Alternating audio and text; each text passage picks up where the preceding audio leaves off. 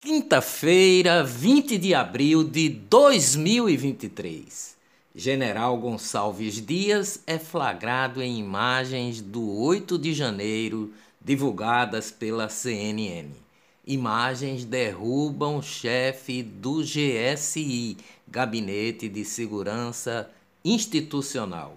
Imagens exclusivas mostram os membros do GSI de Lula e até o ministro do governo petista abrindo portas para facilitar a entrada de invasores no dia 8 de janeiro. Serviram até água e deram orientações. O general Marcos Edson Gonçalves Dias tem 72 anos e pode ser considerado guarda-costas do presidente Lula.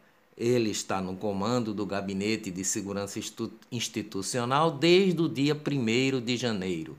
Na transição de governos, o general integrou a equipe da área de inteligência estratégica de Lula. Ele é um dos militares em quem Lula confia. O general Gonçalves Dias atuou na segurança pessoal de Lula durante seus dois primeiros mandatos em 2003 e 2010. E Gonçalves Dias também foi o chefe da Coordenadoria de Segurança Institucional do governo Dilma Rousseff. Gonçalves Dias falta à sessão da Câmara dos Deputados, mas dá entrevista à Globo News.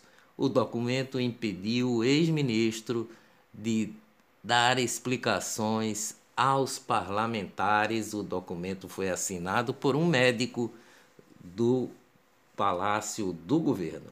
Deputados pressionam por CPMI dos atos de 8 de janeiro após o vazamento das imagens. Mais de 10 deputados pedem a prisão de Gonçalves Dias. GSI, o Gabinete de Segurança Institucional, alegou que o tamanho do arquivo para barrar as imagens que terminaram sendo vazadas pela CNN. Polícia Federal intima o ex-ministro do GSI a depor sobre ataques.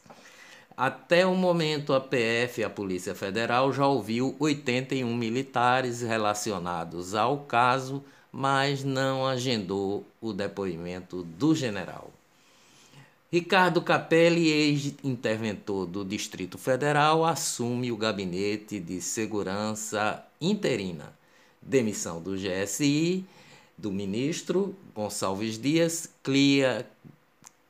clima na base de Lula e aliados passam a apoiar a CPMI do dia 8 de janeiro. Olá, eu sou o jornalista Ivan Maurício e estas são as notícias mais importantes do dia. Tudo que você precisa saber para ficar bem informado em apenas 10 minutos.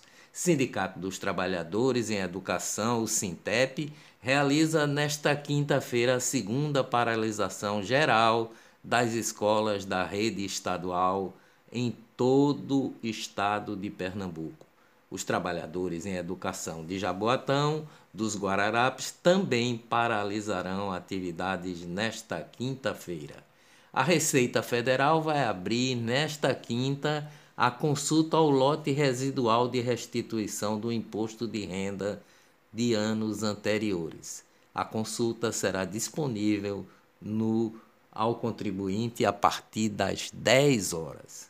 Após crise na segurança, Natal fica de fora dos destinos mais procurados do Brasil e até do Nordeste, aponta o site ViajaNet. Economia no Brasil. A produção industrial recuou 0,2% na passagem de janeiro para fevereiro, de acordo com dados da pesquisa industrial mensal divulgada pelo IBGE ontem.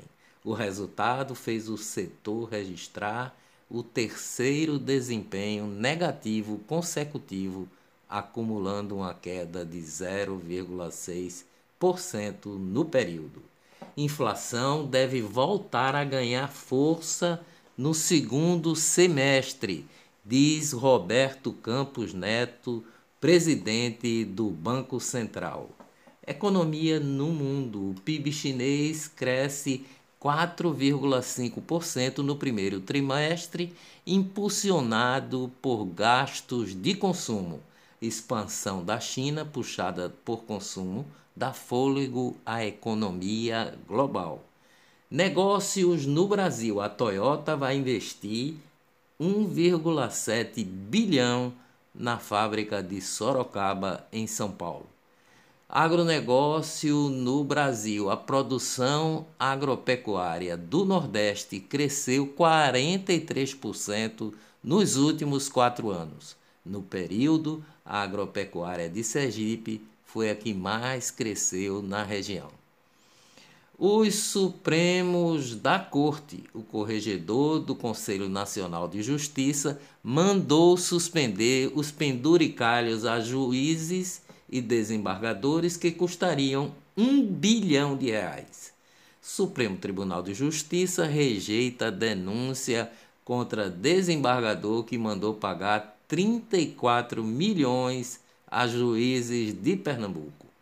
Política. Um inquérito da Polícia Federal mostra que um dos advogados de Adélio Bispo, autor da facada no então candidato a presidente Jair Bolsonaro em 2018, recebeu 315 mil reais da facção criminosa Primeiro Comando da capital, o PCC, em 2020.